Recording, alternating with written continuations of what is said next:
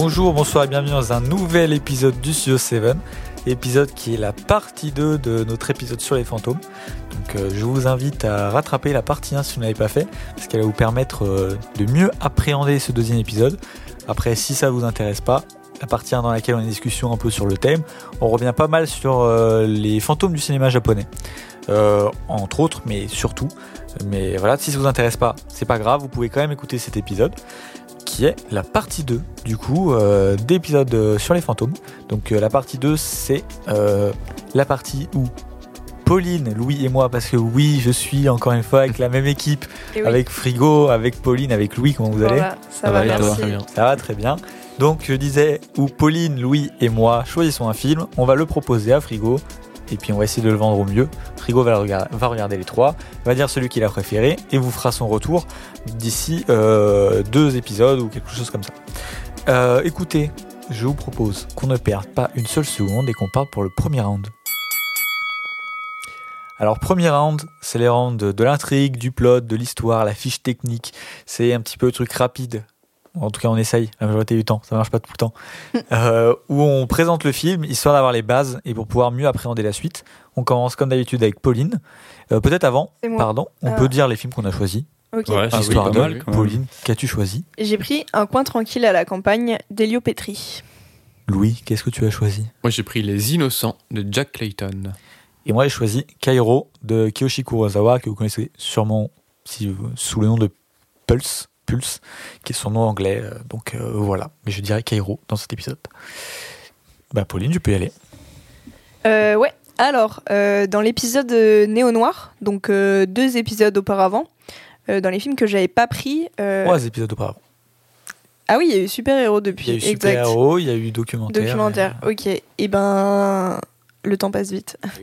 Euh, dans l'épisode Néo Noir, euh, j'avais beaucoup hésité avec un film d'Elio Petri qui s'appelle euh, Enquête sur un citoyen au-dessus de tout soupçon.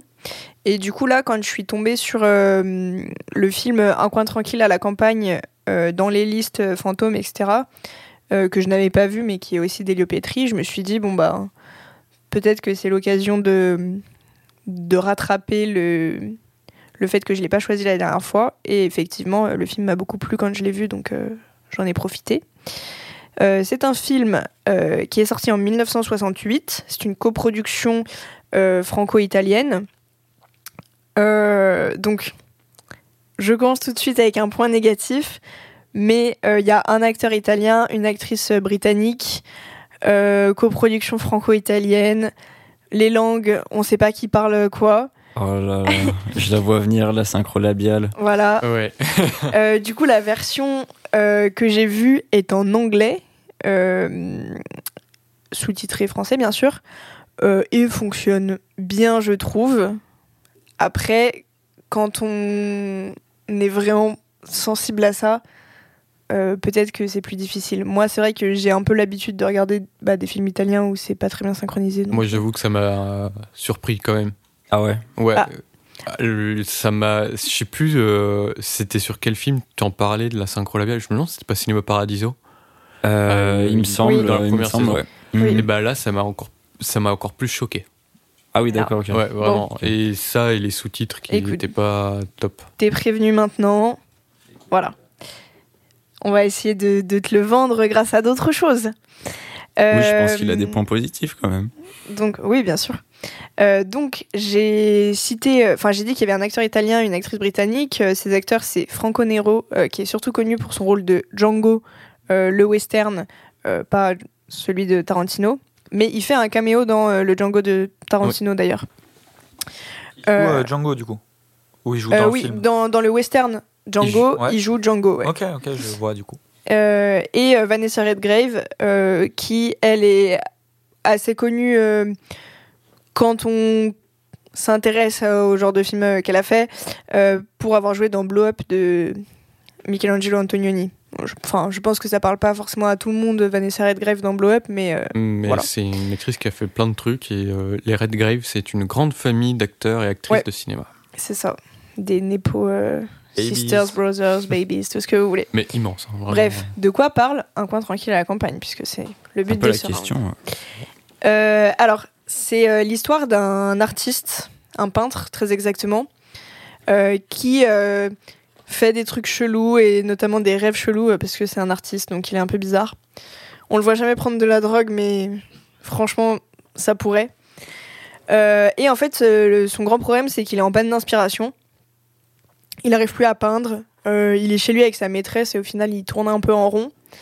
Et du coup il décide de d'aller s'exiler à la campagne pour euh, essayer de retrouver l'inspi.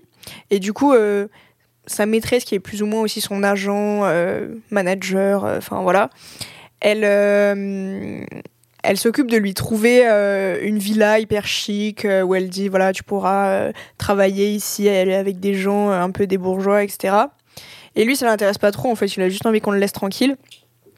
Du coup, il va aller faire un petit tour euh, dans la campagne et il va tomber sur une maison, une immense euh, maison euh, abandonnée, enfin du moins qui a l'air abandonnée.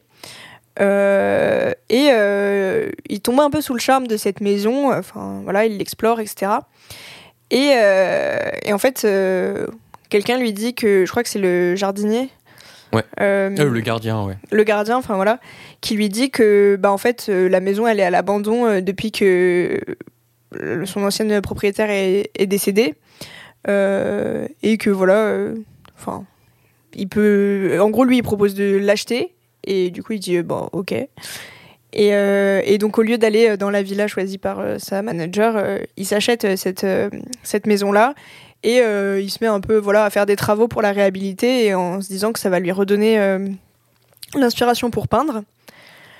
Mais en même temps, il va devenir un peu obsédé par euh, cette femme euh, qui est morte dans cette maison, Euh, enfin dans le jardin de la maison plus exactement, et qu'on du coup qui est déjà morte quand il arrive et qui, n'est pas présente là, mais du coup il y a cette idée de son esprit qui hante un peu les alentours. Il, essaye de, percer le mystère de cette femme. Il devient un peu obsédé par ça. Il va questionner des gens sur elle. Voilà, il se rend compte que tout le monde la connaît plus ou moins et au courant, mais il y a une espèce d'omerta sur euh, ce qui s'est réellement passé, etc. Euh, et du coup, euh, c'est euh, elle en fait le fantôme de, de l'histoire. hein. C'est euh, c'est cette femme qui va venir le hanter et on on sait pas trop s'il sombre euh, peu à peu dans de la folie. euh, Si, enfin, il va devenir vraiment obsédé par ça. Il va organiser des séances de spiritisme pour essayer de rentrer en communication avec elle, euh, alors que de base il est là pour euh, peindre. Euh, et voilà. Et il se passe quand même des petites choses surnaturelles et tout. Il entend des, Ouais. des objets bouger à un moment et tout. Ouais. Il y a sa maîtresse qui, oui. qui ressent des trucs aussi, comme Ça, si elle était a- attaquée. C'est ça, il y a un truc euh, qui est euh, récurrent tout au long du film, c'est que du coup sa maîtresse, elle vient quand même le voir dans cette nouvelle maison, euh, un peu pour lui dire, bah je sais pas, bouge-toi le cul ou des trucs comme ça. Et, et en fait, à chaque fois, on a l'impression que la maison l'attaque. Enfin, genre s'il y a une armoire qui tombe, ça va être sur sa gueule. Enfin voilà. Et euh, comme si euh, euh, l'esprit de la femme qui hante la maison rejetait la présence d'une autre femme qu'elle par rapport à cet homme qui, qui vient l'habiter. Et voilà. Ok. Alors, j'ai l'impression que tu allais un peu vite dans l'explication du film et que tu m'as pas donné l'année. Euh, si, je l'ai dit, c'est 1968. Ok. Et j'ai pas dit le, le temps par contre. Ouais. Il fait 1h46.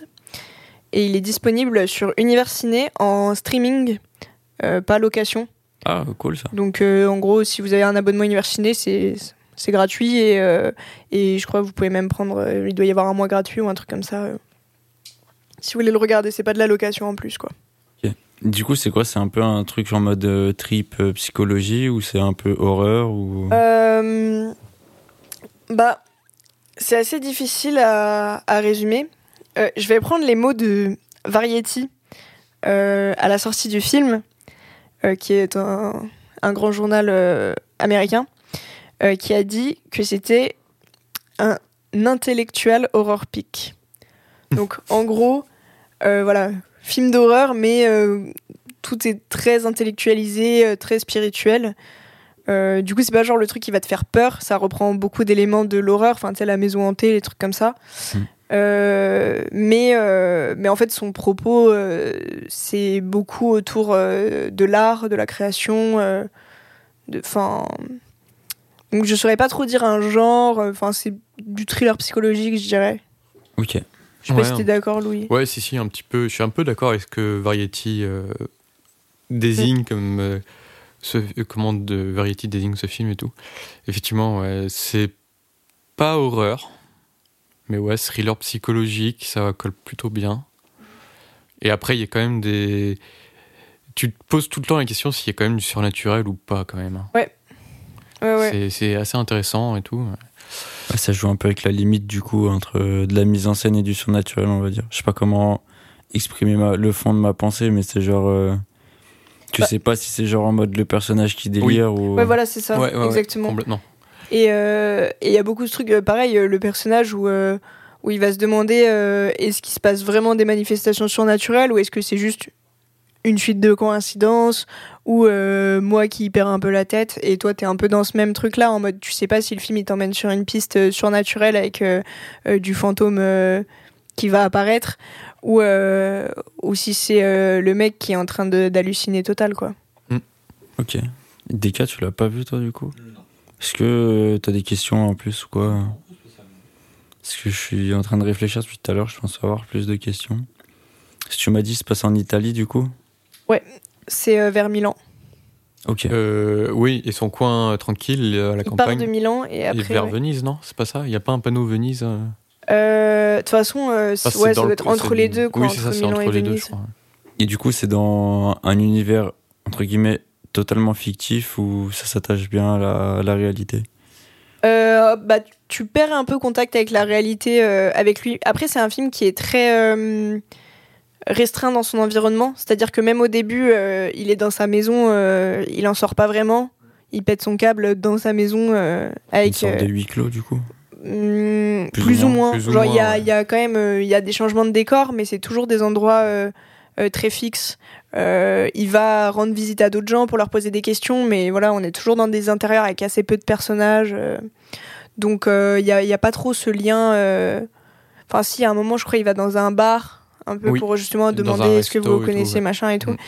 Mais. euh, mais il y a quand même, euh, enfin, ça peut être totalement fictif, comme non, du fait de l'isolement du personnage, on se pose pas trop la question. Ok. La question, elle me fait penser, à un- elle me vient juste de me faire penser à un truc. Le film est un peu à rapprocher du Horla de Maupassant, je trouve. Et Où, pas. euh, où c'est un élément fantastique qui, qui arrive vraiment dans la vie euh, posée d'un- d'un d'un type, en fait. A vraiment, euh, et que le type va devenir plus ou moins fou et tout. Enfin, il va arriver des trucs.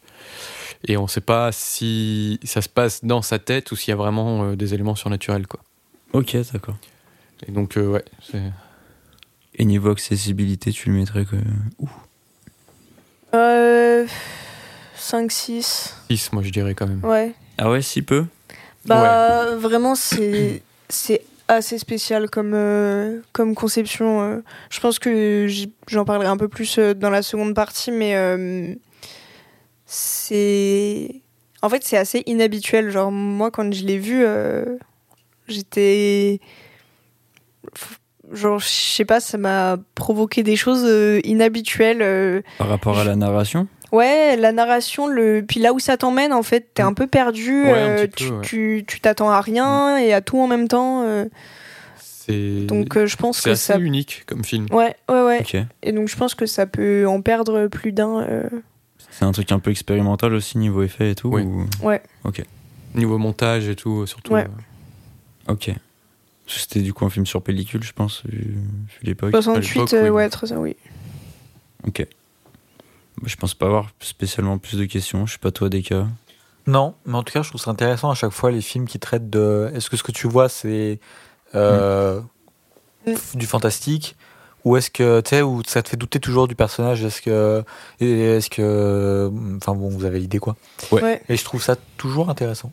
Ok. Donc euh, voilà. Ok. Bah, écoute, je propose à Louis de prendre la suite. Très bien. Moi, je vais donc parler donc des Innocents euh, de Jack Clayton, film euh, britannique sorti en 1961. Ok. Euh, donc, le plot. On est en Angleterre, fin du 19e siècle. Miss Guidance est engagée pour être gouvernante dans un manoir à Bly. Elle est engagée par un riche célibataire pour euh, garder et faire l'éducation donc de son neveu et de sa nièce.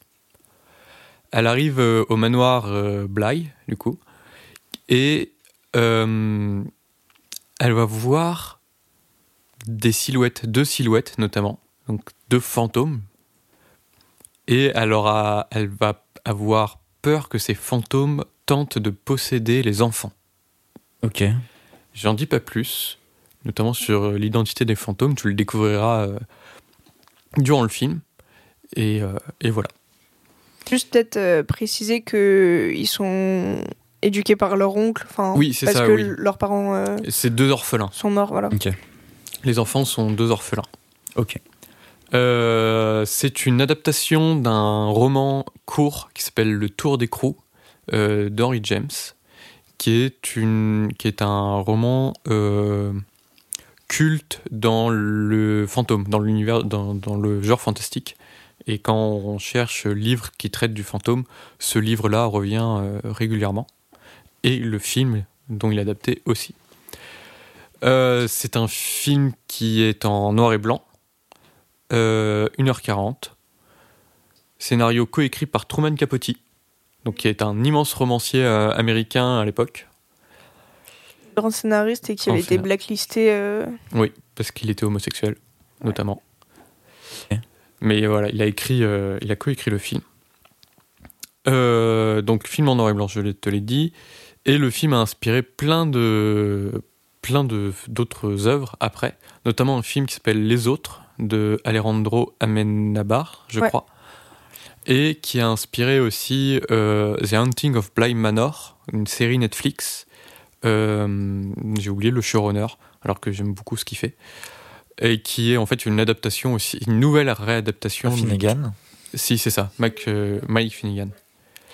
Et donc, euh, The Hunting of Bly Manor, Flanagan. Flanagan. Flanagan. Ouais. Ouais. Et donc, sa série The Hunting of Bly Manor est une nouvelle adaptation du Tour d'écrou et d'autres romans fantastiques euh, d'Henry James. Et c'est euh, petit aparté sur cette série et sur The Hunting of Hill House, qui est plus ou moins la première saison. Euh, c'est une très bonne série qui remodernise très bien le fantôme euh, américain et que j'ai oublié de citer dans notre première partie. Ouais, juste, euh, j'ai pas bien compris, juste, ça reprend vraiment l'histoire ou c'est juste ça reprend une ref et ça ça, fait reprend, son... ça, euh, The Haunting of Bly Manor reprend vraiment l'histoire. C'est vraiment une gouvernante qui vient garder deux enfants au manoir Bly, mais il se passe d'autres choses par rapport à l'histoire donc des innocents et du livre. Ok. Mais euh, parce qu'il a fait, en fait, Henry James a fait plein d'autres romans euh, courts, Oui. fantastiques, et du coup ça reprend plein de choses. Mais c'est vraiment, euh, c'est une très très bonne série euh, que je vous conseille vraiment de regarder. Mini-série ou... C'est une mini-série, euh, il doit avoir euh, un peu moins de 10 épisodes. C'est vrai que ça fait hyper peur. C'est ouais, c'est un peu effrayant, ouais, quand même. C'est un peu effrayant et en plus, enfin, je trouve que euh, Mike, je, je continue un peu ma parenthèse sur euh, le The Hunting, euh, donc of Hill House et of Bly Manor. Il a réussi à moderniser ce concept de maison hantée et donc du fantôme et à, à mettre en scène des fantômes dans des coins super sombres. Et du coup, tu joues un peu à Où est Charlie Mais quand tu Mm. vois le Charlie, t'es- t'as peur, quoi. Ouais, je vois. Genre, tu dis, ah oui, d'accord, il y en a un là, en fait. Ça me fait tu- penser à euh, l'autre film de Midsommar. Hérédité. Hérédité. Un Ouais, petit peu, ouais. J'allais en parler, moi, après. Ah ouais, excuse-moi. Mais Ouais. justement, c'est le, les gens un peu cachés dans Un les peu, angles, ouais, tout ça. là, ça vient de me faire penser totalement à ça. Et donc, je vais quand même revenir sur Les Innocents, euh, qui est mon film de Jack Ça peut Clayton. être pas mal, ouais. Euh, le film est sorti en 61, gros succès, Ok. gros gros succès. Et euh, puis voilà, j'ai pas grand chose à dire de plus pour euh, le plot, la fiche technique. Ça se passe en Angleterre? Ça se passe en Angleterre. Blind Genre un truc euh, bourgeois ou un truc un peu. Ouais, ouais, euh, Ouais. Très bourgeois. très bourgeois. C'est euh, la, la famille noble anglaise, un peu. euh. Mais d'ailleurs, euh, on l'a pas forcément dit dans le premier épisode, mais euh, la- tu vois la question des maisons hantées qui revient dans, Oui. dans mon film aussi. euh, c'est pas euh, des, des petites euh, cabanes de campagnards, quoi. C'est euh, des manoirs euh, bourgeois. quoi. Ouais, c'est vrai. ah oui, complètement. C'est vrai, on en a pas parlé. euh, Pour, euh, On a raté les maisons hantées, quoi. Enfin, c'est- c'est- Quand on parle de fantômes, quoi, c'est pas évident. Ouais. Surtout quand tu cites Casper, quoi, ou Mm. Scooby-Doo. On était trop focus sur euh, les fantômes japonais. de on peut ouf. pas parler de tout. hein. On peut pas parler de tout. C'est Bon, vrai. on on en a parlé indirectement, mais... Mais du coup, euh, c'est intéressant parce que du coup, Pauline a aussi un film de maison hantée. Et moi aussi. Et je trouve que nos films sont très différents, malgré tout. Ouais. Le mien serait plus arrangé dans cette catégorie de films gothiques. Tu vois Ouais, ouais, ouais, totalement. Euh. Avec un travail sur le noir et blanc et tout, sur euh, la no... Enfin, c'est un peu un film à costume, tu vois. a- euh, c'est un film très sombre, Ouais. euh, où il y a beaucoup de, de jeux d'éclairage à la bougie, etc. Mm. Alors que le mien, il se passe quand même principalement de jour. Ouais, c'est vrai que le tien est très lumineux, Ouais. que j'y j'y pense. ouais. Et du coup, tu m'as dit que c'était un film en noir et blanc. Ouais. Euh, alors, j'ai oublié bien évidemment la date de parution de la couleur, mais c'était une volonté que ce soit du noir et blanc ou Oui. Ouais, Ah oui, c'était oui, pensé clairement, Il y avait comme déjà de Il y la avait couleur, déjà de la euh, Ouais, il me couleur. semblait. Bah, dis-toi, l'année d'avant, il y a plein soleil qui est sorti. euh. Ok, oui, oui. Oui, coup, La couleur, la couleur, déjà. la couleur, c'est les années 30 quand même. hein. Le premier film en Technicolor, 38. Ouais, je me, je me c'est euh, Le. Magicien d'Oz. Je C'est pas. Robin des Bois? Ah, peut-être Robin des Bois. Je sais plus. 1938, Robin des Bois. Je sais plus si c'est Robin des Bois ou Le Magicien d'Oz. Il me semble bien que c'est Robin des Bois, mais, mais Ok, l'erreur euh, serait humaine. Vous nous corrigerez au pire euh, sur Twitter. ok. Avec du coup, c'est cool parce que j'ai rarement l'occasion de voir des films en noir et blanc, comme je Oui. disais du Oui, coup dans le néo un noir. et je suis content. euh, pourquoi je l'ai choisi celui-là.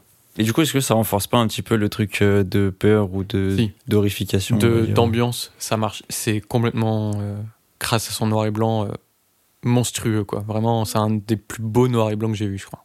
Ok. Tous les noirs et blancs finalement. Celui-là est vraiment particulier quand même. ok. Et du coup, tu m'as dit, il faisait combien de temps? Euh, 1h40 à peu près. 1h40 Ok. Malheureusement, Ah dispo nulle part. Bah, Après, Ah ouais, moi, je sais pas, que euh, je l'avais vu sur Canal. Alors voilà, c'est un film, il me semblait qu'il était dispo euh, assez facilement. Mais euh, quand j'ai regardé, euh, bah, je, je l'ai pas trouvé. euh, Même pas sur Shadows ou quoi euh, Non, même pas sur Shadows Wow. ou quoi. Mais je crois qu'aussi, il a déjà été sur Shadow. Enfin, je pense que c'est un film qui atterrit très régulièrement sur Mm. euh, des plateformes, quoi. C'est pas, c'est pas introuvable en mode. euh, euh, il sera jamais sur une plateforme ou quoi. Il est, il me semble qu'il est facilement trouvable. édi- Il a été édité euh, plusieurs fois en DVD et en Blu-ray, donc euh, il est facilement Ok. trouvable. Du coup, c'est marrant, c'est un petit fantôme aussi sur les euh, plateformes. Ouais. Euh, du coup, c'est des cas, tu l'as pas vu non plus, ça? Non, pas encore. T'as des questions? Bah écoute, euh, non, pour l'instant c'est clair. J'ai une question qui n'a rien à voir, mais t'as préféré quelle saison de House euh? Ah, The Hunting. Euh, alors, euh, moi, j'ai préféré Blind Manor, donc Ok. la deuxième, et qui est donc inspirée. Parce que d'une, je connaissais déjà Les Innocents quand j'avais vu, et euh, bah, c'est une histoire que j'adore, genre vraiment que j'adore. Et euh, la Blind Manor, la saison de Blind Manor est plus touchante et plus, je sais pas, un peu plus triste et mélancolique, justement. euh, J'aime beaucoup. euh. Ok. Non, voilà, c'était tout, c'était ma question. Ok. Et niveau accessibilité, du coup, tu. On est sur du quasi 10 sur 10 en vrai. hein. Ah ouais? Ah Ouais. ouais, ouais, ouais, très accessible. Ok. T'as quelque chose à ajouter, toi, Pauline euh, Ce qu'il a pu dire pour l'instant ou... Non, non, euh, c'est un excellent film et. euh, Et voilà, euh, j'ai peur de perdre, mais. Bah, tu vois, sur le thème du fantôme, pour le coup, ce serait moi qui aurais choisi une facilité. Ok. Comme des cas, je sais qu'il a tendance à choisir des films euh, faciles. Oh oui, d'accord, j'ai sorti Sans Soleil au dernier épisode. Et avant, j'ai sorti The Heroic Trio. oui, mais plus maintenant, mais avant, tu vois. Et euh, là, cette fois-ci, c'est moi, j'ai vraiment choisi un film très facile sur fantôme. Tu tapes euh, liste fantôme, euh, C'est le premier, quoi. en même temps, Quasiment, c'est ouais. bien parce que je trouve que. Enfin. Le Mais genre de. pas assez connu à mon le goût. genre de l'horreur, enfin, ça peut être considéré dans une certaine mesure comme un film d'horreur. Je... Enfin, Ouais, c'est ouais, assez ouais. angoissant. Mm. Euh, c'est quelque chose qui mm, parle assez bien au grand public.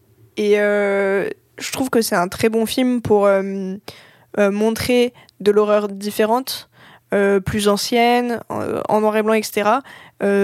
tout en restant dans des codes qu'on connaît tous. Et puis, bah, du coup, voilà, avec The Haunting of Bly Manor, c'est une série qui est assez populaire quand même. Et du coup, je, je trouve que c'est bien d'avoir choisi ce film quand même dans le sens où ça peut vraiment être une bonne, une bonne porte d'entrée Ah vers oui, d'autres choses ouais. et, et être une manière de voir quelque chose de différent sans être trop dépaysé. Et si vous avez aimé euh, The Hunting of Hill House et Blind Manor, enfin, regardez ce film, vous n'allez pas être dépaysé, quoi. Vraiment. Et euh, j'ai oublié les acteurs. Euh, donc l'actrice Oui. principale, Ah oui. c'est Deborah Kerr. Et euh, celui qui fait l'ongle, l'oncle, pardon, celui qui fait l'oncle, c'est euh, Michel Redgrave, donc euh, de la Ah. famille de Vanessa Redgrave. C'est marrant. C'est très marrant. Voilà, c'est tout. Et bah, pas mal. Bah, écoute, je pense rien avoir à ajouter. Bah, moi non plus. Et bah, je te propose d'enchaîner. Eh Bah écoute, euh, allons-y. Euh, alors, du coup, moi, j'ai choisi euh, Keiro de Kiyoshi Kurosawa. Euh, bon, je suis obligé de le dire, mais du coup, c'est mon première fois que je choisis un Kurosawa. Et euh, ce n'est pas Akira Kurosawa. Donc, ça doit quand même être dit parce que c'est plutôt étonnant. Mais oui, voilà, un petit Kiyoshi Kurosawa. Euh, c'est euh, Keiro, c'est un peu considéré comme euh, son film de fantôme. Tu vois, même s'il en a fait plein, mais c'est un peu son chef-d'œuvre du film de fantôme. Et donc, euh, c'est un film qui est sorti en 2001. Je te donne un petit peu les, les- Ouais, les vas-y, données comme ça. Sorti en 2001, en couleur, 35 mm. euh, D'autres infos comme ça qui t'intéressent à la volée? Alors, de quoi ça parle? Euh, Bon, une fois n'est pas coutume, c'est pas facile. Mais en gros, pour faire très rapidement, euh, il y a un suicide. Ouais, Voilà, comme ça on pète euh, direct l'ambiance quoi. j'avoue. Il y a un suicide et euh, à partir de ça, il y a une, il y a des choses bizarres qui commencent à se passer et un virus informatique qui semble pousser les gens au suicide. Voilà. L'histoire c'est ça. J'ai pas envie de t'en dire beaucoup plus. Parce que bah parce que c'est bien de ne pas en savoir beaucoup plus. Donc voilà, on part sur un suicide d'un d'un jeune étudiant. Et ses collègues vont commencer à à essayer de savoir euh, qu'est-ce qui se passe. Et vont se rendre compte qu'en fait euh, bah on a l'impression que tout le monde disparaît plus ou moins. Et tout ça c'est lié avec euh, un virus quelque chose en tout cas qui semble être un virus qui a l'air de pousser les gens au suicide. Et, euh, et donc voilà Ça se passe au Japon Ouais, ça se passe au Japon. Alors, voilà, c'est un film de 2001, euh, film de fantôme japonais de Kiyoshi, euh, Kurosawa en 2001, donc c'est évidemment de la horror. Je vous renvoie à la première partie, parce que bah, on en a pas parlé, et ça permet de, délimiter un petit peu ce que c'est. Et, euh, et pour le coup, alors c'est de la horror, mais ça, sur certains aspects, ça, ça peut un peu sortir, euh, enfin prendre un courant un peu différent. Mais vous n'allez pas être dépaysé si vous voyez de la et que vous voyez Kiro, quoi. C'est voilà, ça va, ça va avec. Ok. L'histoire a l'air quand même hyper similaire avec celle de Cure dans. Ouais, il y a, il y a un truc très dans proche. l'idée. Euh, Il y a un truc proche, ouais. Il y a aussi un peu cette idée de, de pas- presque pas de virus, mais tu Ouais, vois, de contagion, genre. euh, Ouais. euh, dans Cure, euh, mais euh, mais ouais, ça ressemble un petit peu. C'est après Cure, du coup, c'est ça? Ouais, c'est après Cure. ouais. Et Si je dis pas de euh, bêtises. euh, T'as vu euh, Suicide Club de Solution? Non, mais il y a le, le, le prémisse, c'est un peu un peu pareil, je Ouais. crois. Ça me, enfin, moi je l'ai pas vu, mais euh, ça me fait penser au résumé de Suicide Club aussi. euh. C'est le truc des, des filles qui se suicident aux États-Unis là? Euh, c'est un film japonais aussi, Ah non, non, mais euh, en gros c'est sur une vague de suicides de jeunes. euh. Mais c'est pas de la horror. Hein. Oui, non, c'est pas de la pas genre, Oui, mais- sur Solution c'est encore à part, mais. euh, Oui, bah, c'est un détraqué. Mais... mais euh, en gros c'est des vagues de suicides de jeunes et euh, ils essayent de comprendre pourquoi. euh, Ouais, ouais, il y a un truc un peu similaire euh, de ce côté-là, ouais. Ok, non, je pensais que tu faisais référence à un film dont je n'ai pas le nom, bien évidemment. Bah, Virgin Suicide. ok, Exactement. Ah Voilà.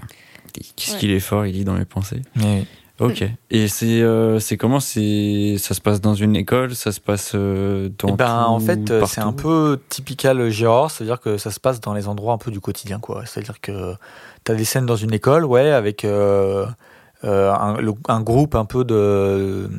Comment dire Un groupe informatique.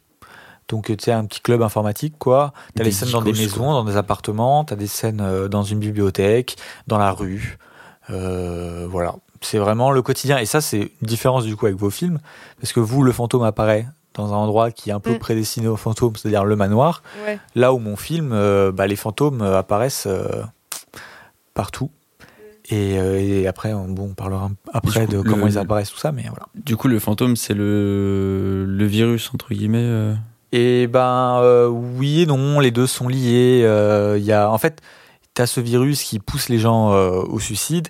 Et du coup, il y a des fantômes qui apparaissent, qui ont l'air d'apparaître dans des endroits qui sont des zones interdites, euh, délimitées. euh, tu, par exemple, tu as des portes où tu vas euh, coller un, un ruban adhésif rouge autour pour créer une sorte de zone interdite dans laquelle ça peut renfermer des fantômes. C'est un peu compliqué comme ça, mais, euh, Ah, mais voilà, en gros, c'est pour ça que je ne veux pas trop en dire pour pas compliquer pour Ouais, rien. Mais voilà. Ok.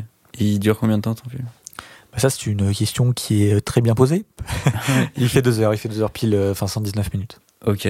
Je l'avais pas sous les Ouais. yeux, c'est pour ça. Et c'est un, il est disponible facilement ce film Euh, Bah écoute, facilement, ça dépend de ton aptitude à, à regarder des films. euh, euh, voilà, mais non, euh, pff, ah bah non, pas, pas là. mais c'est assez abusé quand même. Enfin, on parlait de, des innocents, euh, enfin des films qui, qui me semblent être quand même euh, majeurs, qui soient si difficilement trouvables. Bah après, il y a, il y a une édition physique ou pas? Je crois pas. Non. Ah pas en. France? Pas en France, euh, je crois pas. Bah, on va espérer euh, que suite au passage de Kyoshi Kurosawa à la Cinémathèque française, euh, les éditeurs vont. Hein. mettre un petit coup de boost pour. euh, parce que Carlotta a déjà édité Cure. La dernière fois que tu as dit ça, c'était pour The Heroic Trio. Et euh, ils, ont, ils ont sorti Ils The Heroic. Trio, donc euh, Euh, si ça non, mais- remarche, ça va être. euh, J'envoie un message tout de suite à Vincent Paul Boncourt. Euh, Ok, Edith nickel. Cairo, s'il te plaît. Mais oui, ça, ça me ferait très plaisir. Une belle édition, euh, je serais très très content. ouais. Non, mais en vrai, je trouve ça vachement dommage parce que, bah, Ouais. du coup, à des moments, genre, même moi, pour regarder vos films, c'est, c'est compliqué, en fait. Après. euh, Et du coup, ouais. je me mets, non, je me mets juste quand même à la place, genre, de, des gens qui peuvent nous écouter ou genre, il y a des films qui paraissent super bien, mais c'est- vas-y, c'est trop chiant de les trouver. non, c'est vrai, super, en vrai, c'est super relou, tu vois. Après, je pense que c'est des films qui peuvent euh, se retrouver assez peut-être fréquemment. en- Bah, pour Kero, je sais pas, mais ça m'étonnerait pas qu'ils se retrouvent dans des trucs euh, comme euh, Shadows, quoi, tu vois. Mm. Ouais. Mais après, est-ce que du coup, euh, ça c'est compliqué? Est-ce qu'on choisit des films qui sont que disponibles, mais ça fait quand même l'impasse sur beaucoup de films intéressants? Je suis, je suis, Et, non, je suis totalement d'accord, hein, mais je- enfin là, euh, le débat est totalement à Oui, part ouais, ça, sûr, mais ouais, je- c'est- en vrai, je trouve ça vraiment super chiant et même dommage en vrai dans le fond, parce que bah, Ah, je comprends. On n'a Voilà, plus qu'à ouvrir euh, Studio 7 Edition euh, J'avoue. pour euh, distribuer nous-mêmes les films qu'on propose. On va faire un crowdfunding pour ça. Mais voilà, du coup. Et du coup, je pense pas avoir des questions là en tête. Il y a qui d'entre vous qui l'a vu euh, Personne, je crois. Est-ce que vous avez des questions vous, euh, en plus euh? Non, bah, j'ai hâte de le voir en vrai parce que j'ai beaucoup aimé Cure. Ouais, Euh, j'ai vu un autre euh, Kyoshi Kurosawa, mais euh, qui n'est pas du tout dans sa veine euh, horreur, qui est, dont j'ai perdu le nom. Tokyo Sonata. Oui, Tokyo Sonata exactement, qui est beaucoup plus genre tranquille entre guillemets comme Ouais. film. Ah donc je suis très curieuse, mais qui est très bien aussi hein, d'ailleurs, je l'ai pas dit, mais voilà. Donc je suis très curieuse de voir Kairo qui effectivement est assez réputé. euh, Enfin les gens qui, qui aiment beaucoup euh, Kyoshi Kurosawa, qui ont vu pas mal de ses films, euh, ils en parlent souvent comme un de ses meilleurs. Donc euh, très très hâte. qu'il est très proche de Cure, même dans la forme et tout. euh, Mm. Les deux sont, ont beaucoup, beaucoup de points communs. Donc, en général, si t'aimes Cure, euh, tu vas beaucoup aimer euh, Cairo. Et euh, si Ouais. t'aimes pas Cure, il y a quand même de grandes chances que t'aimes pas, quoi. Ok.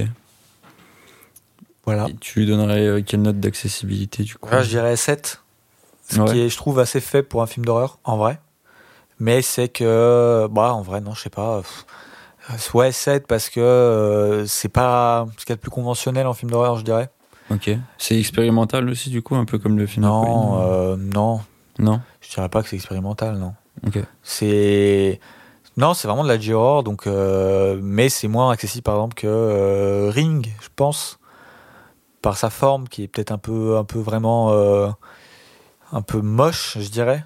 En fait, il y a un truc dans l'image, dans la photographie de, de Kiyoshi Kurosawa qui est un peu le cas dans Cure, c'est que son image est très euh, tu sais, il y a beaucoup de bruit dans l'image. Ouais, ok, je C'est vois. c'est- sale, c'est C'est terne. très ouais, c'est très terne, très sale. Presque des fois, t'as as du mal à distinguer les choses. Du Après, coup- euh, ouais. Paradoxalement, ces cadres sont très travaillés. et- Non mais bien sûr, mais du coup ça va évidemment avec son propos. Oui, oui. Quand sur un Bien film de sûr. fantôme, le fait que tu as du mal à distinguer les Oui. ombres, les trucs, et ça joue évidemment, et ça, ça- c'est parfait quoi. Ok. Donc euh, voilà, après c'est peut-être cet aspect-là qui, qui peut repousser, et puis le fait que c'est des fois peut-être un peu compliqué. Si, si j'ai un conseil à te donner, il y a pas mal de personnages au début qui sont introduits. Essaye de bien les situer et bien les repérer, parce que du coup après tu as trois arcs en gros, enfin tu as plusieurs arcs. Et la selle, Freezer. euh, Non. non, mais en gros, tu as, plusieurs euh, narra- narrations euh, en parallèle.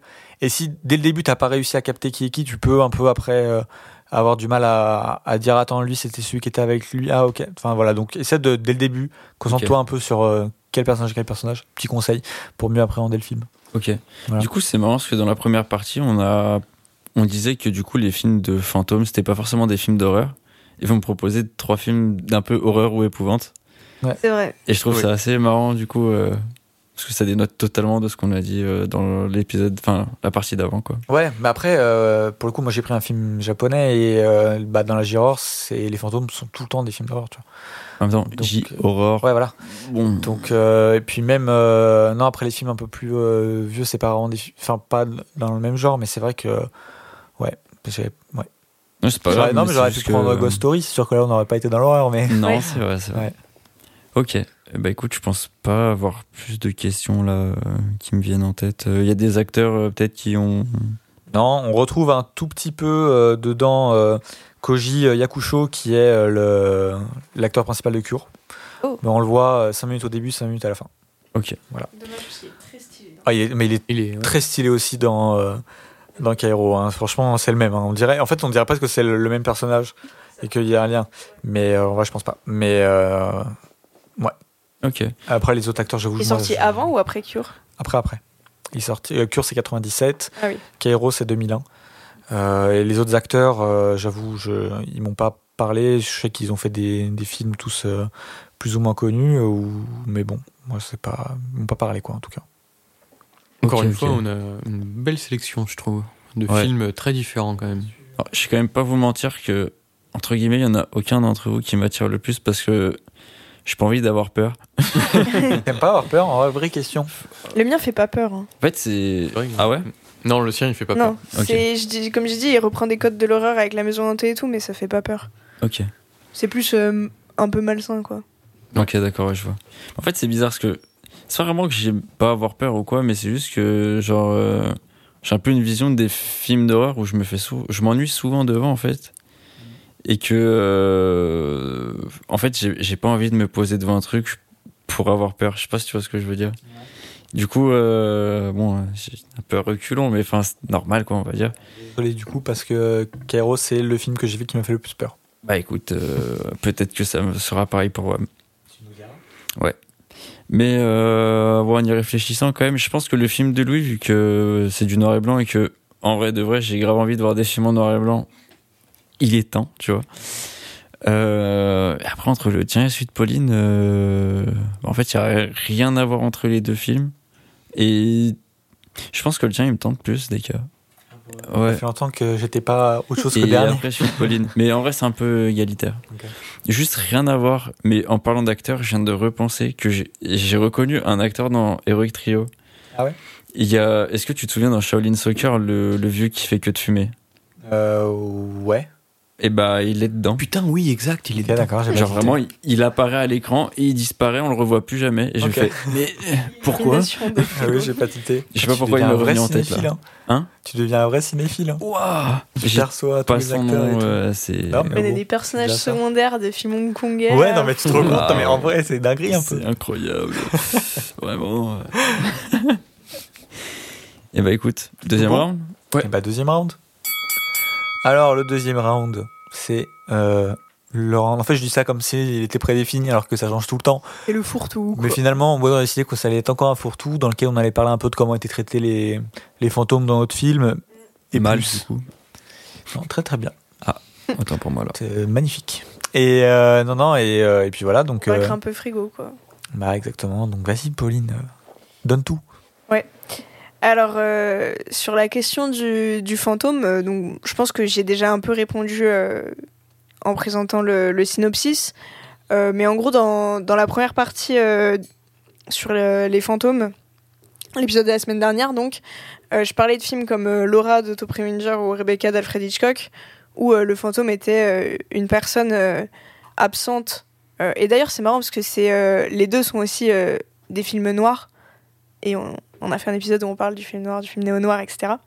J'invite à aller l'écouter. C'est un très Ouais. bon épisode. Donc il y a plein de liens entre nos épisodes à, à tisser. Euh, et donc là, euh, la figure du fantôme, bah, c'est ça en fait, c'est euh, c'est une, une personne euh, qui est absente et qui est absente depuis absolument le début du film, euh, mais qui va générer une obsession, fascination euh, quasi morbide pour- enfin, chez le protagoniste.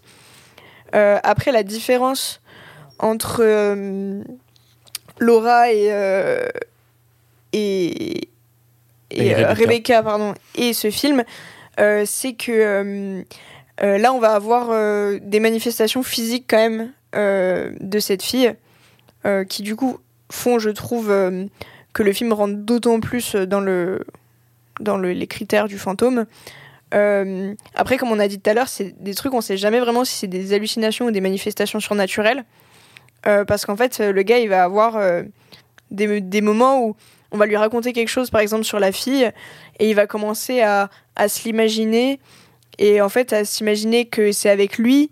euh, et au final, non, elle est pas là, mais on sait pas si c'est lui qui était en train de fantasmer le truc ou si elle lui est apparue. Enfin, il y a toujours une zone de flou par rapport à ça. Mais en tout cas, on, voit quand même la fille.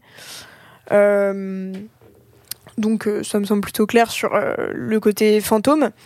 Euh, après, il y avait quelques trucs que j'avais envie de dire sur le film quand même. Déjà, j'étais pas sûre de le prendre dès mon visionnage parce qu'en fait, c'est un film qui est quand même très dense, je trouve.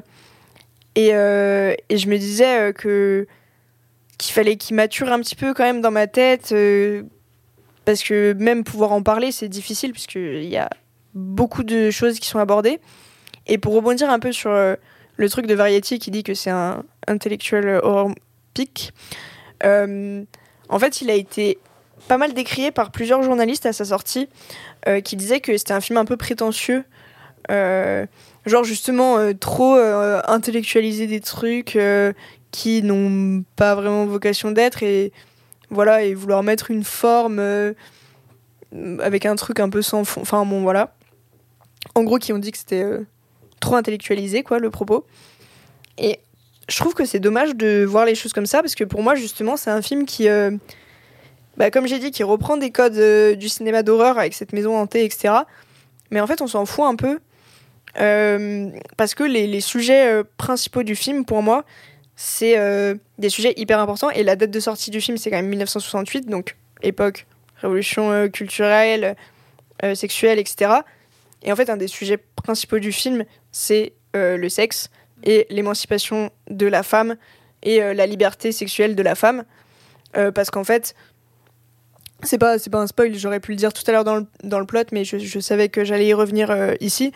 La fille en fait on apprend au fur et à mesure qu'il fait sa petite enquête que elle couchait à droite à gauche enfin voilà que c'était c'était euh, enfin qu'elle était vue un peu comme euh, Comme une nymphomane. euh, une nymphomane C'est ce qui est dit littéralement dans le film. Quoi. Exact. Et, et du coup, il y a ce thème-là qui est très important. Et puis le thème de l'art qui, pareil, en pleine révolution culturelle, bah, est on ne peut plus important. Et le mec, à la base, c'est quand même un artiste en, en panne d'inspi. Et il y a toute cette réflexion sur la création. Et où on va voir que plus il s'enfonce dans son délire, bah, plus il va ré- réussir à recommencer à créer. Mais un peu en mode à quel prix il va péter des câbles, il va se mettre à peindre les arbres dans le jardin, enfin, tu comprends rien ce qu'il fait. Euh, Il y a un moment où il s'imagine euh, euh, que le grand jardin de la maison, c'est devenu une école de peinture pour des jeunes. Mm. Enfin, tu vois, il y, y a tout un truc en mode à quel prix tu t'investis dans ton art Comment, voilà, est-ce que tu te nourris vraiment des trucs sombres pour euh, parvenir à créer euh, Parce qu'en fait, au début, il s'ennuie un peu euh, de sa petite vie bourgeoise. voilà, et tu lui fais des, des, des expériences un peu sexuelles avec, avec sa meuf. Enfin, c'est le mec, il a un peu un manque de sensations, quoi. Il va devenir obsédé par, par cette jeune femme qui, qui a une réputation de nymphomane. Et et il y a plein de trucs qui s'intriquent. Et il y a même une réflexion, je vais pas trop développer sur pourquoi, parce que là, j'en dirai un peu trop, je pense, mais il y a, y a même une réflexion sur euh, la psychiatrie, euh, la, pathologie mentale, etc. Et, euh, et ce qui est assez cohérent, je pense, avec tout ce que j'ai déjà dit sur le fait qu'on sait jamais s'il hallucine, si. Voilà. Et, et en vrai, bah, comme j'ai dit tout à l'heure, on le voit jamais prendre de la drogue, mais mine de rien, je pense qu'il y a aussi un, un certain sous-propos sur, sur euh, tout ce qui est euh, hallucinogène, on va dire. Bon, à mon avis, le réalisateur a dû en prendre. Ouais. Euh, non, mais c'est marrant parce que Elio Petri, il était plus vu comme un mec qui faisait justement du néo-noir italien. Du coup, des trucs assez ancrés dans la réalité, des films sur des gangsters, des assassins, des trucs et tout. Et là, t'as l'impression qu'il part dans un délire où ça va dans tous les sens. Euh, mais en même temps, euh, je trouve que c'est ultra intéressant, tous ces thèmes qui se recoupent, quand tu les mets en contexte encore, dans leur époque encore plus. Et euh, après, pour finir, euh, c'est un gars, Elio, Petri, qui, je trouve, a une, euh, mise en scène euh, très héritée du Giallo, même si euh, dans les faits, euh, c'en est pas du tout un. Mais du coup, bon, bah, il y a le côté euh, euh, très baroque euh, de la maison. euh, et, euh, des jeux euh, sur euh, les couleurs qui sont absolument magnifiques. Euh, les reflets, euh, il y a énormément de jeux sur les reflets, les miroirs. Euh, Il y a une histoire de miroir sans teint. Enfin, voilà, il y, a, beaucoup de jeux sur ça. Et sa mise en scène est vraiment incroyable. Et il y a des moments où il commence à partir un peu dans, ses délires d'hallucination. Et où il y a des séquences avec plein de miroirs autour de lui qui sont vraiment super belles. Donc c'est un film qui est en tout cas au moins très agréable à regarder. Euh, et c'est, enfin, franchement, c'est un peu fou et euh, c'est, enfin, si vous le regardez, euh, encore une fois, il est sur Universiné en streaming. Faut pas, je pense qu'il faut pas essayer d'en parler tout de suite.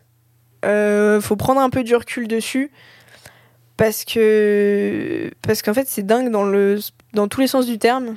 Pas forcément aussi à chercher à, à comprendre Ouais. certains trucs et tout. Parce que faut le laisser mûrir un petit peu, faut y réfléchir un peu. Oui, voilà, c'est ça. C'est euh, c'est le genre de film où ça vaut le coup de ben, d'essayer de creuser un peu les pistes euh, qui te lancent et pas juste se dire euh, ouais c'est un film un, peu pompeux bah, comme ce qui a pu être dit à sa sortie. Euh, c'est un film un peu pompeux euh, qui veut faire genre le mec artiste perché. Non, il y a vraiment des trucs. Il y, a, y a un propos féministe, il y a un propos euh, social, euh, il y a un propos culturel. euh, et euh, voilà, c'est pour ça que ça me tenait quand même un peu à cœur de, parler de ce film, même si c'est pas forcément le choix le plus évident euh, euh, pour euh, film de fantôme. Euh, c'est que, bah, en fait, je le connaissais pas avant de faire mes recherches pour cet épisode, alors que je suis quand même euh, assez fan de cinéma italien.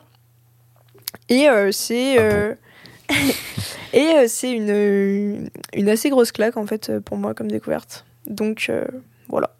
C'est un film qui te met un petit peu un, un petit taquet et tout. Et il est très intéressant euh, de voir donc, comment il traite le, le fantôme. Mais le personnage, le, je trouve aussi que le personnage principal, il, donc il est hanté par cette femme, mais il est aussi hanté par ses propres obsessions sexuelles. Oui. Et c'est super intéressant aussi de, de voir aussi que le fantôme, le- donc l'être qui hante quelqu'un, prend aussi une autre forme qu'une une personne morte, tu vois. Tu vois ce que je veux dire? Là, euh, je t'avoue que je suis un peu perdu. je En crois. gros, il- il- il- si tu veux, le personnage principal a deux fantômes. Le Ah, fantôme à la fois de la femme. morte Et de lui-même un et peu. de Ouais. lui-même un petit peu, en tout cas de son obsession sexuelle. euh, Oui, puisqu'en Ok. fait, elle- en fait, le- l'enquête qui mène pour euh, essayer de comprendre euh, qui était cette femme et comment elle est morte exactement, euh, puisque c'est un peu ça l'enjeu aussi de son rapport avec elle. Euh, c'est un peu une excuse pour faire une quête introspective euh, de sa propre personne, tu vois. À la base, le, postulat de toute base, c'est je me fais chier, comment faire pour arrêter de me faire chier et réussir à, recréer. Et au, final, le- l'enquête, c'est juste un prétexte pour lui pour euh, trouver réponse à ses propres questions en s'intéressant à quelqu'un d'autre, quoi. Ok. Et par contre, tu disais que c'était pas un giallo, mais sur internet, il est souvent catégorisé comme giallo, justement. Bah, euh, au, au sens euh, premier du terme, euh, j'aurais quand même tendance à dire que non. Euh, parce que, tu sais, enfin, dans les Giallo, il y a quand même. dans les Gialli même, il y a quand même la dimension de, de meurtre en série, enfin, Ouais. de. Tu vois. Mais il reprend beaucoup de codes du Giallo et, et ça m'étonne pas de d'Elio Petri. Ok. Je suis en train de réfléchir euh, depuis tout à l'heure, mais je n'ai pas de questions. hein. Je sais pas toi, euh, Deka. Ouais. Est-ce que t'as, je sais pas, peut-être plus envie de le voir ou? Ah oui, non, ça me donne envie. Ouais. Mais pas plus que ça non plus. Ok.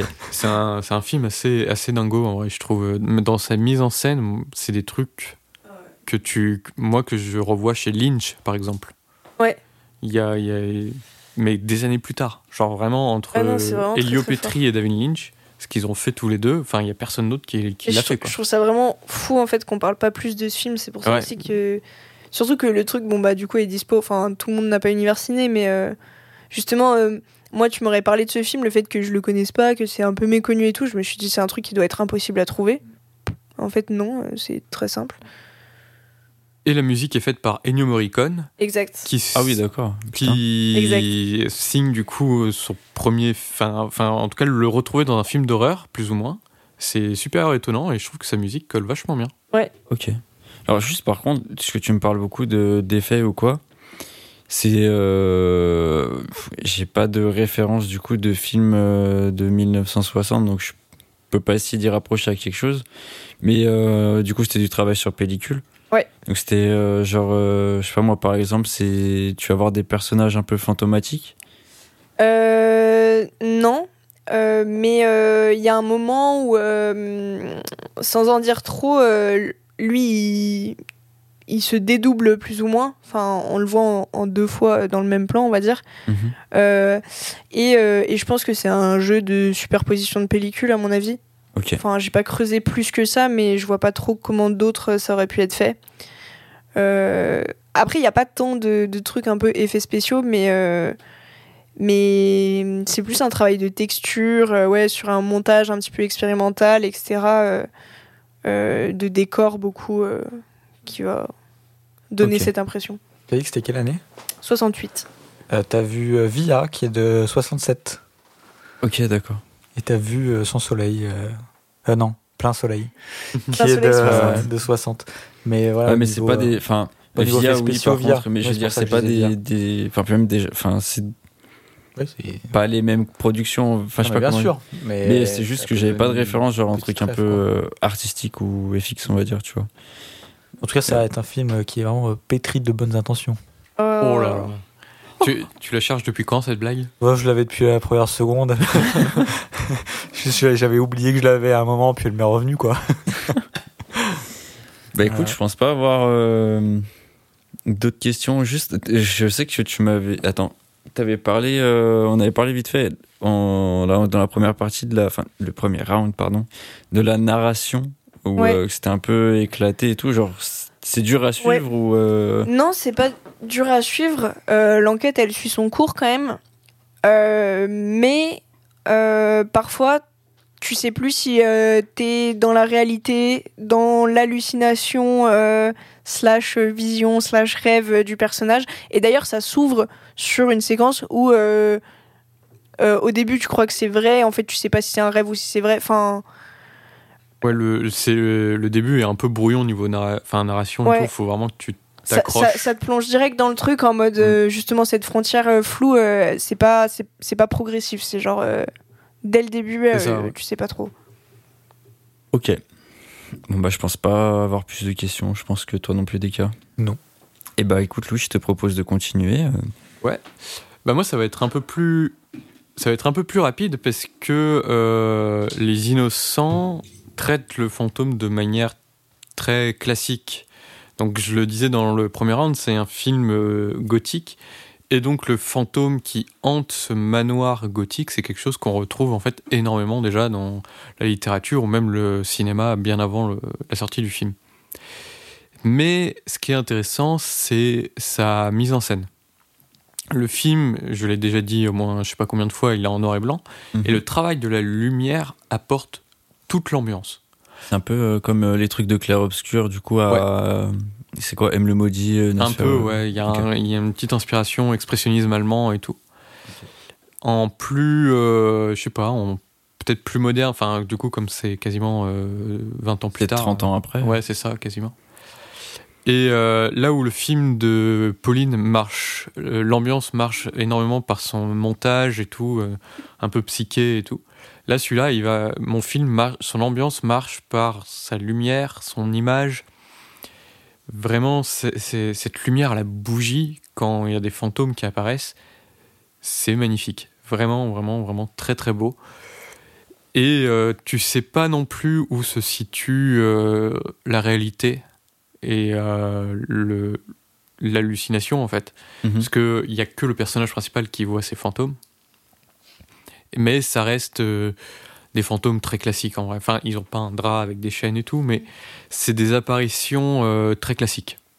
Donc c'est des effets de pellicule aussi. euh, en Pas du mode tout. C'est des acteurs euh, en fait qui apparaissent et puis qui disparaissent. Genre vraiment une des apparitions les plus connues, c'est euh, l'apparition à la fenêtre euh, Ouais. d'un des fantômes où en fait t'as l'actrice principale avec euh, une bougie, Euh, même pas, elle est derrière un rideau et en fait derrière elle il y a les devant la fenêtre et derrière elle apparaît petit à petit le visage euh, d'un homme en fait. Ok. Et, euh, et donc voilà, et la lumière est très belle, je trouve, parce que le visage se compose petit à petit au, au moment en fait où il rentre petit à petit dans la lumière et tout. Terrifiant quand Tu, même. tu, au début, tu le distingues à peine, puis tu le distingues plus et tout, jusqu'à ce que rien tu d'y le réfléchir, je suis, ça m'effraie en vrai. Pour le coup, premier degré. Et, euh, et le film marche trop bien, justement, son ambiance un peu anxiogène et effrayante comme ça, marche trop bien, alors qu'il date de 61. Mm. Il est plus effrayant que certains films d'horreur actuels. Genre vraiment, vraiment, vraiment. Il y a toute une scène euh, angoissante comme pas possible, où il y a énorme, donc il y a un travail de lumière, mais il y a un travail du son aussi, où le personnage va entendre des, des rires, des pas et tout dans tous les sens. Et c'est angoissant, vraiment euh, angoissant de fou, quoi. Ok. Et euh, donc, voici pour le traitement du, du fantôme qui reste très classique. Et euh, bah, j'ai pas grand chose à dire pour te le vendre beaucoup plus, quoi. C'est un film euh, tout simple. Ouais. Et qui marche trop bien, car il a été bien fait, tout simplement. C'est un huis clos ou pas? Je Ouais, sais plus si un petit peu, ouais. Ok. C'est un grand huis clos quand même. Enfin, t'as le début où c'est le c'est l'entretien d'embauche donc de, de cette gouvernante euh, avec l'oncle.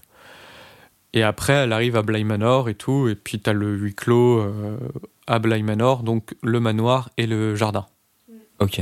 Ouais. Un peu, tu peux rapprocher ça à la structure de Shining, un peu. Oui, un petit peu. Ouais. C'est vrai que ça. Je n'ai pas vu, mais je vois Ah. très bien de quoi tu parles. C'est vrai que c'est c'est vrai que maintenant que tu- que j'y pense, c'est vrai que c'est c'est un peu la même structure euh, Shining. Ouais. Et euh, ce que je trouve bien aussi, c'est que le film, il laisse beaucoup de choses en suspens.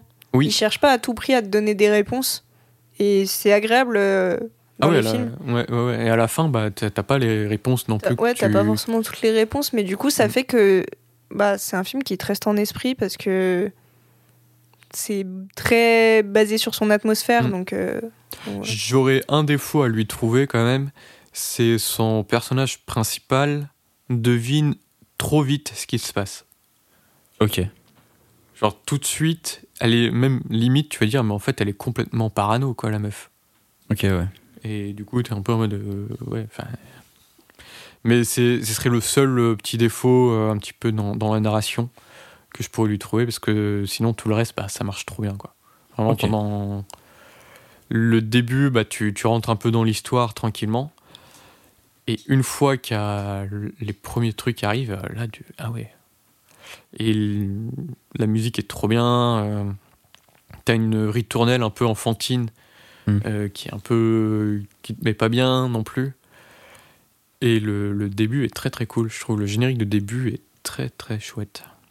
Ok. Donc voilà, j'ai pas grand chose à te dire à part que c'est Voilà, quand il y a des films tout simples, euh, à l'ambiance vraiment superbe, bien faite et tout, bah il y a pas grand chose à te dire pour te le pour te le vendre quoi. Vraiment, faut le voir. Ok. Voilà. T'aurais quelque chose à ajouter, toi, Pauline, ou pas? Non, en fait, euh, je voulais laisser Louis finir parce que j'ai oublié de dire un truc Ouais. euh, sur mon film qui je trouvais quand même un peu important, enfin comme info. C'est euh, que c'est basé sur une nouvelle qui s'appelle The Beckoning Fair One, euh, qui est une nouvelle d'un écrivain qui s'appelle Oliver Onions. Si vous avez des vannes à faire, euh, c'est le moment. Euh, et, euh, et qui est, en gros, c'est sur, euh, enfin, c'est, ça a été très réécrit euh, par euh, Elio Petri et son co-scénariste pour en plus euh, adapter ça à la période euh, années 60, etc. Euh, mais en gros, c'est sur un, écrivain euh, euh, qui fait une petite retraite spirituelle dans une maison abandonnée à Londres et euh, qui va être euh, euh, visité par un esprit euh, de la maison, etc. Euh, mais pour euh, la petite info, euh, cette nouvelle euh, est considérée par euh, Lovecraft euh, comme une euh, des meilleures histoires de fantômes euh, de la littérature anglaise. Euh, donc, euh, c'est quand même euh, pas rien. D'accord. Et apparemment, c'est une nouvelle qui est très connue euh, dans le, le milieu de, de la littérature euh, fantastique. Euh, donc, euh, je trouvais ça important de le repréciser. Ça m'est revenu à l'esprit euh, après. Désolé. Tu as deux adaptations de romans euh, très Ouais, connus, fantastique, fantôme. Ouais. Ok. Est-ce que Descartes, toi, t'as des questions ou pas ouais? Non, non, non. C'est- ben, écoute. tout est clair et net. Eh ben, je te propose d'enchaîner, du coup. Ouais. Allez. Euh, alors, revenons sur Keiro de Kiyoshi Kurosawa. Euh, Il y a beaucoup de trucs que Louis a dit qui m'ont fait penser à mon film. Euh, du coup, je pense qu'il y a des liens entre les deux. Ouais. Que ce soit de la manière de, dont, dans laquelle apparaissent euh, les fantômes, de manière progressive et tout, parce que il n'y a pas vraiment d'apparition de fantômes euh, dans Kero dans le sens où euh, le fantôme est pas là et bam il est là ou des trucs comme ça, tu vois. Tout est très euh, comment dire la- la- l'apparition se fait progressivement en fait. Jamais tu vas être surpris par l'arrivée d'un fantôme, tu le vois venir à des kilomètres et, et il n'est pas là pour te surprendre. Il va petit à petit apparaître à l'écran et ça faisait penser à ce que tu me disais.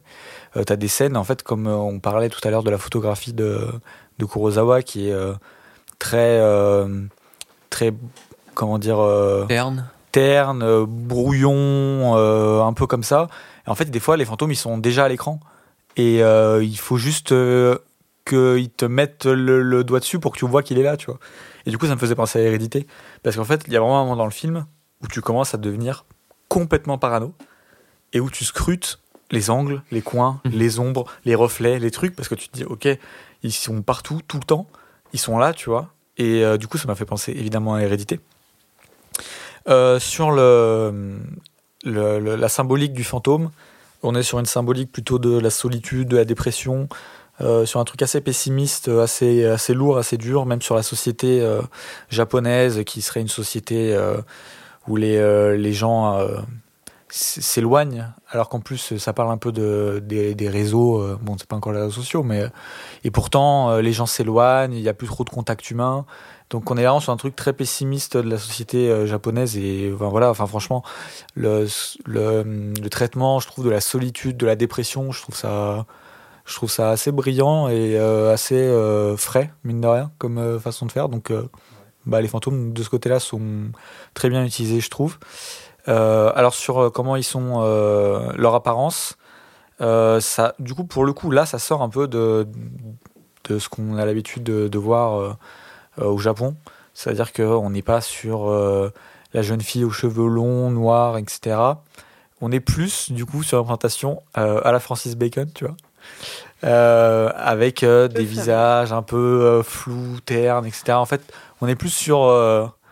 Qu'est-ce qu'il y a, Pauline? Je te vois Bah non, mais je viens de me rappeler d'un truc de ouf, mais dans l'intro, euh, Oui, a- dans le générique de début de mon film, euh, il y a un tableau de Francis Bacon. Il y en a Enfin, plusieurs genre, il y a plusieurs tableaux qui sont Ah. montrés. il y en a même plusieurs de Donc Francis vraiment, Bacon. on revient à Francis Bacon Incroyable. euh, C'est tout un le temps. truc de quoi. fou quand même. Ouais, mais du coup, en fait, les fantômes sont sont juste des entités un peu floues, c'est des ombres. Un peu du coup comme dans l'échelle de Jacob que j'avais présenté pour Bah, j'avais pas vu, Ah, tu l'avais pas. pas vu. Ouais. Et euh, Je te dirai lors de mon retour. Du Ouais, coup. tu. Bah ouais. Et, euh, et donc voilà, qu'est-ce que je peux rajouter d'autre?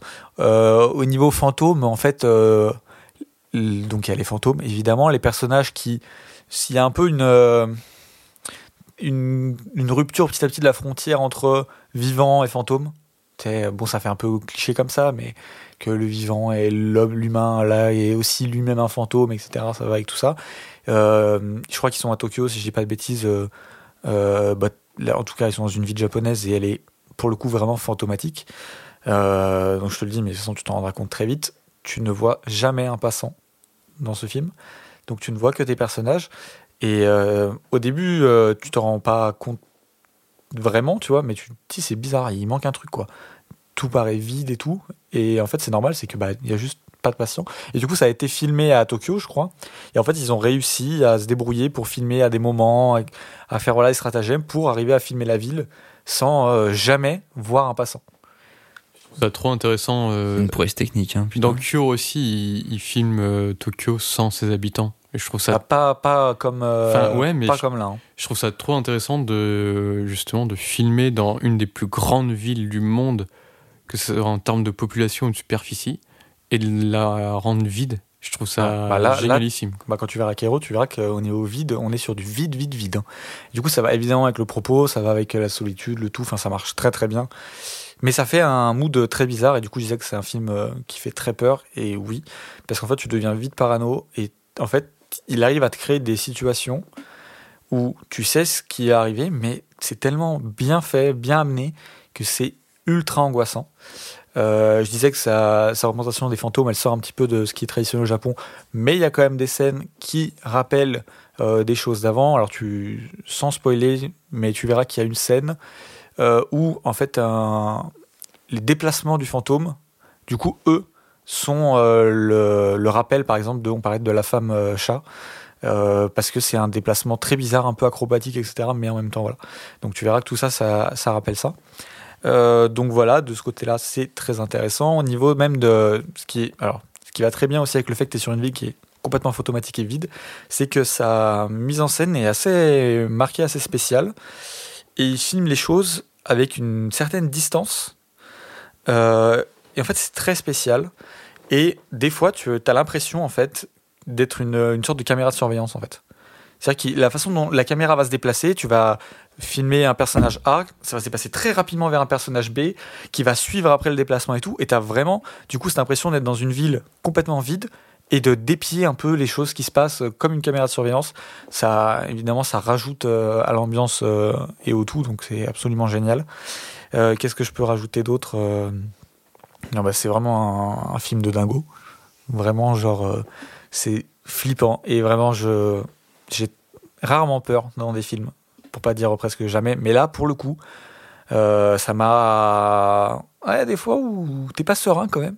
Ouais. Alors que tu sais que tu vas pas être surpris. Tu vois, tu sais qu'il y a. Tu, t'as- tu te dis que non, rien va apparaître à l'écran d'un coup, il n'y a pas de, de jumpscare, non, il n'y a pas de tout ça. Mais il va te mettre dans des positions où tu as presque l'impression d'y être et tu te dis, euh, putain, c'est réel quoi. Il joue aussi beaucoup sur les points de vue, donc ça tu le verras euh, avec euh, le site, etc., euh, sans en dire plus. Mais il y a vraiment tout un jeu des points de vue, de observant et tout ça, c'est très bien fait. Tu as aussi ce truc au tout début, euh, ils voient, c'est vraiment dans les toutes premières minutes, euh, ils ont l'impression de reconnaître un visage euh, sur les- sur l'écran, sur une image. Donc là, ça renvoie aussi à tout ce qu'on disait à l'imaginaire de. Euh, donc du coup, qui était aussi là au début de la Juror, de euh, trouver des, des gens sur, euh, sur des images, quoi. Enfin, des fantômes sur des images alors qu'ils n'ont pas lieu d'être. Ouais. Donc ça, ça, ça va très bien aussi. Il y a un deux- une deuxième, on va dire, grille de lecture, un peu, qui renvoie directement à Hiroshima. Que ça soit, alors, sans en dire trop, tu verras que les fantômes, euh, euh, il y a des ombres, il y a des, des choses sur les murs, etc. Et la fin du film euh, te renvoie tout de suite à, à, au- enfin, à Hiroshima, quoi, ce, ce, ce- ce grand événement très marquant. Et, Ouais. euh, et du coup, bah, ça ajoute quelque chose. La fin est assez spéciale. Euh, sans- mais euh, je, tu me diras ce que tu en penses. Je, je voudrais bien t'entendre après sur, sur cette Ouais. fin. Et donc voilà, hein, je crois que j'ai un peu tout dit ce que j'avais à dire sans en dire trop. Et puis j'espère que ça te plaira en vrai. Mais du coup, c'est des. C'est des fantômes euh, bien en chair ou pareil, il y a des petits trucs en mode ils sont un peu translucides ou. Euh, ça, je te laisserai euh, le voir sur le moment. Ok, Parce qu'il y a de tout et. Non, ça, je ne peux pas dire. ok. La représentation des fantômes, et comme je te dis, c'est ce qu'on disait avec le Gérard, c'est vraiment cette envie de, de rendre le réel et vraiment de les ancrer vraiment dans le réel, et là, c'est très bien réussi. Et donc, du coup, euh, ouais, les fantômes, c'est comme là, je dis plus des ombres et des euh, trucs un peu, ouais, euh, flous, où t'arrives pas bien à discerner les visages, des trucs comme ça. Voilà. Ok. Je pense vraiment honnêtement avoir aucune question. Je sais pas vous, euh. Louis Bah, et tant mieux, c'est Pauline. euh, qu'il a été super clair. Non, moi j'ai pas de questions. J'ai très hâte de voir le film. Ouais, pareil. Vraiment, euh, déjà chier dans votre Benz. Ouais, je pense que je vais me chier dessus, moi. Bah, en fait, j'envisageais un peu de le regarder seul et tout, mais. euh, Mhm. Bah, regarde le seul. Hein. Non, mais en vrai, ça ajoute à quelque chose. Hein. Ouais, mais. Je vais pas vous mentir que je vais pas avoir le choix de les regarder seul en vrai, et les- j'ai pas envie. Moi, je trouve que les 20-30 premières minutes, on est sur euh, un niveau stratosphérique. Au niveau horreur, au niveau ambiance, tout. Euh, J'ai pas envie de dire que ça s'essouffle à la fin, c'est pas ça, juste que c'est un peu différent et du coup, c'est un peu plus tranquille. Mais alors, euh, les 20-30 premières minutes, tu te prends mais claque sur claque, t'es en mode Ah ouais, ok, je suis en train de t'aider un truc là, mon pote. Donc euh, voilà.